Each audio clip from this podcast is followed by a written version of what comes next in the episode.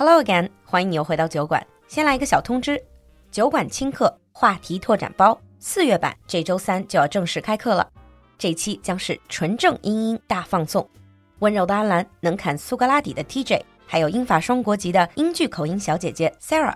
每周一杯奶茶的价格，让三位英国主播带你学语言，陪你聊文化，还有优秀的学习合伙人每周末带动讨论，给你更多机会抢麦开口说。你还等什么呢？赶快添加小助手的微信号入群吧！小助手的微信号是 l u l u x j g two，l u l u 就是露露，x j g 是小酒馆的汉语拼音首字母，最后一个数字二，l u l u x j g two。添加小助手后，直接回复“拓展包”三个字，就可以得到报课链接了。第二期的三位主播在酒馆等你，不见不散哦！Now on with the show. Hello again and welcome back to Across the Pond 英美大不同. If you have never listened to this segment of the show, in this show we're going to invite both Anlan and James to talk about how they would react as British and American in different social situations. It's going to be a fun episode. Hello Anlan. Hello. Hello James. Hello. And welcome back to the segment. Are you ready for today's questions? Absolutely. Yep, sounds good. All right, so today's category is called Out and About. It's about how you would react or how British and American people would react in different social situations. The first question. So imagine you got one acquaintance, someone who knows you but not quite your friend yet. This person always mispronounces your name. What would you do? Let's start with Anlan first. Being British, what would you do? So, if someone is constantly mispronouncing my name, to be honest, I'll be too embarrassed to actually correct them.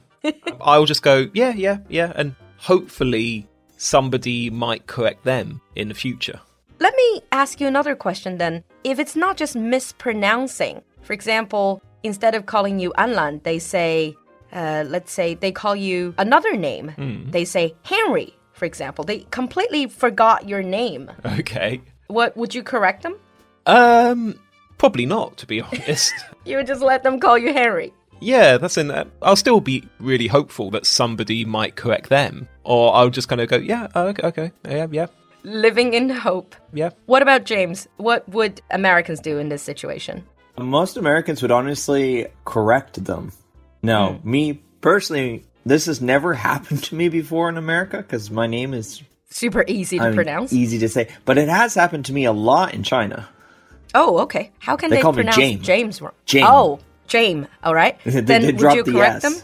Yes, and we'd say actually it's James. Oh, you would say actually it's James. Huh? Yeah, we would correct them. And if they keep doing it, like if they keep making the mistake, this actually will make quite a lot of Americans quite irritated. Mm, especially if it's a quite simple name. Mm. Yeah, but this does happen a lot in America with a lot of people being that it's a country of immigrants and people have Chinese names, Spanish names, French names. Very peculiar names, peculiar sounding, perhaps difficult for native speakers of English to pronounce. Hmm. Yeah, absolutely.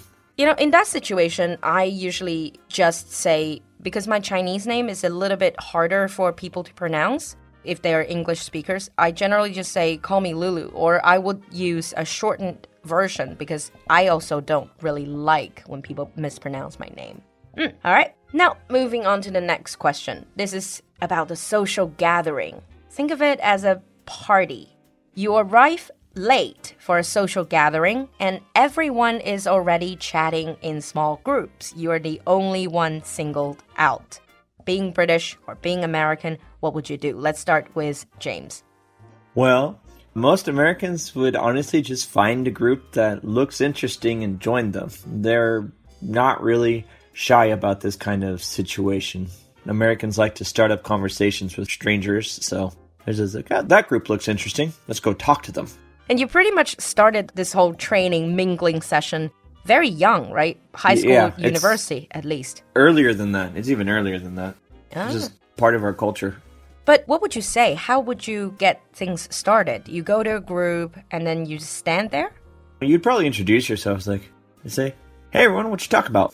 Ah, okay. And that's perfectly acceptable. People wouldn't think it's weird. Not really, no. What about British people? Alan? Well, first of all, that sounds absolutely terrifying. Basically, for a British person, we would come into the room, we would be a bit embarrassed, so we'll probably go straight to the drinks table and get a drink, and then we might hover, what we call hover, around the groups. So you're not quite part of the group.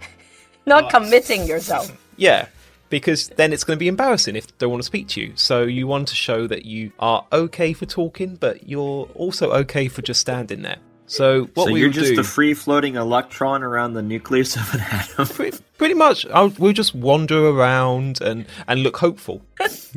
but I don't think we would actually go up to a group and actually say, "Hi, my name is blah blah blah blah,", blah because it would be a bit embarrassing, hmm. be a bit awkward. I think the thing is, in Britain, you do have the sort of cocktail party, the networking session, but it's perhaps in general, you guys are not as comfortable as Americans in terms of talking to strangers, striking up a conversation with strangers. Would you say? Uh, pretty much. Uh, no. For example, I think we discussed it in an earlier episode, didn't we? Places like the London Underground, where everyone is trying to avert their gaze from someone else. They don't want to interact with people. All right. Hmm, so that's very different. Now, another situation, also social situation, also about talking to people you don't quite know yet. At a friend's wedding, you are seated at a table of 10 and you don't know a single one of them. Being British or being American, what would you do? Let's start with James again. So how do you know the couple? Oh, so you would just say, How do you know the couple? Ah, and if they say, for example, I know the groom by working with him. Yeah, yeah. So that's that's usually your gateway into the conversation. Is you just start off as like if you don't know them, they at least know one of the two. So that's your way into a conversation. Yeah. Yeah, very natural way to start a conversation. And you would be talking to people basically sitting right next to you. Yeah. Okay. If all those fail, start drinking. Yeah, of course. What about uh, British people? I think we'll just get a new friend. so we'll try to probably make small talk with the people next to us, similar to in America, but we wouldn't feel particularly comfortable with it. We would probably ask very basic questions or talk about very basic small topics. But So the weather. yeah, weather, like yeah, we'll say how do you know the couple? Oh, that's that's interesting, etc., etc. And then we will just keep drinking champagne until we feel less embarrassed. But it's not very common, is it, for you to be seated at a table that you really don't know anyone? No, no. Well, I think it's the same as in America and many other countries as well. That Mm, In China, it's definitely, they group you.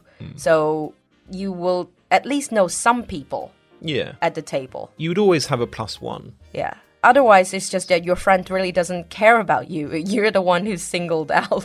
Yeah, they don't know where Yeah. to put you. But that actually does happen in America that you are put in tables with people you don't know. That's not uncommon. Oh, but okay. Americans are much more comfortable in that situation. And when you're at oh. the party itself, people, after all the speeches and stuff, people will get up and mingle. Oh, they get up and mingle, so they don't have to sit, remain seated the whole time. Well, no, because people get up, they dance, they drink. Mm. So it really wouldn't matter that much. Not really. Okay. The next one is a really embarrassing situation. I don't really know what I will do in this kind of situation, but luckily it never happened to me. So you are a guest in someone's house and you've caused a blockage in the bathroom. You went to the bathroom, you used the toilet, and then it's blocked. It just won't go down, it won't flush. What would you do? Starting with Anlan. this is going to terrify you. pretty much in that type of situation, you'll do everything that you possibly can. And when I say everything, I mean literally everything. no matter how disgusting, no matter how terrifying or, or how horrible, just so that you don't have to ask the host for a plunger or you don't have to let the host know that you've just blocked their toilet. if all else fails, we would just Climb out of the window. try to walk away and hope for the best and hope that gravity works. All right. Good luck on that. What about James? Well, hold on. I have a hard time just yeah trying to solve that problem. Most Americans would be like, "Huh, you guys got a plunger?" you would just directly ask for a plunger. Yeah, we would apologize for clogging the toilet, and we would ask for a plunger to mm. fix it. And most Americans, they would say this Oh, don't worry about it. We'll take care of it. Okay. I know people say that. If I were to host, I would say that as well. But that's just a polite thing, no? Is a polite thing. But Americans, a lot of times, they actually do mean that.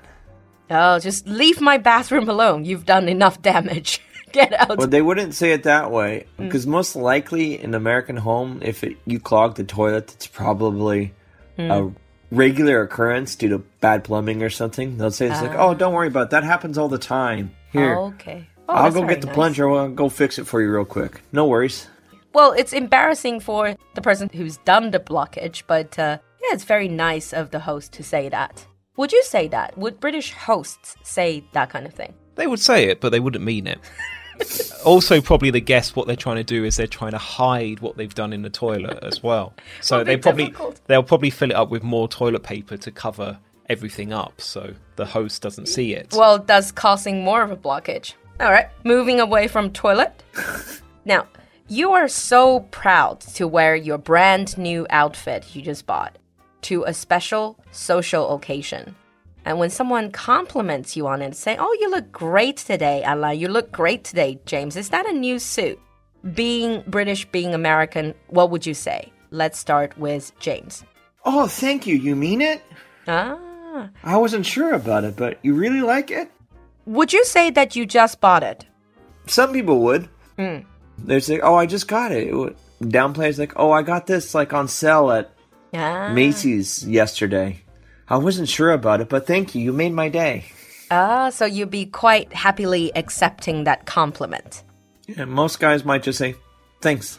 And is it common if you notice someone else with like a obviously new outfit? Obviously, they're quite proud of it. Would you say something? Yes, it would be the polite thing to do.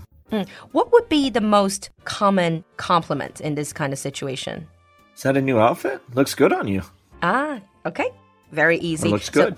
yeah. So if you're listening to the show and this is what you can say, it looks great on you, it looks good on you. Is that a new outfit? All of these very natural expressions. It will probably make the other person very happy. What about British people? You look great today, Alan. Is that a new suit? Oh, what this old thing? I I found it in a charity shop. Uh, it cost me five pounds. Even if it cost you five thousand pounds. Yeah, I would just say, oh, that's in. Oh, this old. Yeah, it's, it's nothing really. Um, that's in your outfit. Looks much better. Would you actually say this old thing? Well, not really. It's a little bit exaggerated. Mm, but I've heard people say that actually. yeah, but we would say it in a more comic sort of way. Sounds like a humble brag. Yeah, exactly. It's probably a humble brag. They're the kings of humble brag. But I think we would just be so embarrassed that we'd try to deflect the attention away from us. So what we will ah. do is then we'll start talking about the other person's outfit. Because if someone turns around to you and says, "Oh, your outfit looks great," 99% of the time it's because they want you to talk about their outfit, okay, maybe that's just you. or possibly just me. All right. On that note, let's wrap up here. In the next episode of Across the Pond, we're going to ask Alan and James more questions and see how they respond differently. What would you do in these situations? Leave us a comment. We'll see you next time. Thank you again for coming to the show. Thank you, James. Thank you, Alan. Thank you very much. Bye, everyone. Bye. Bye.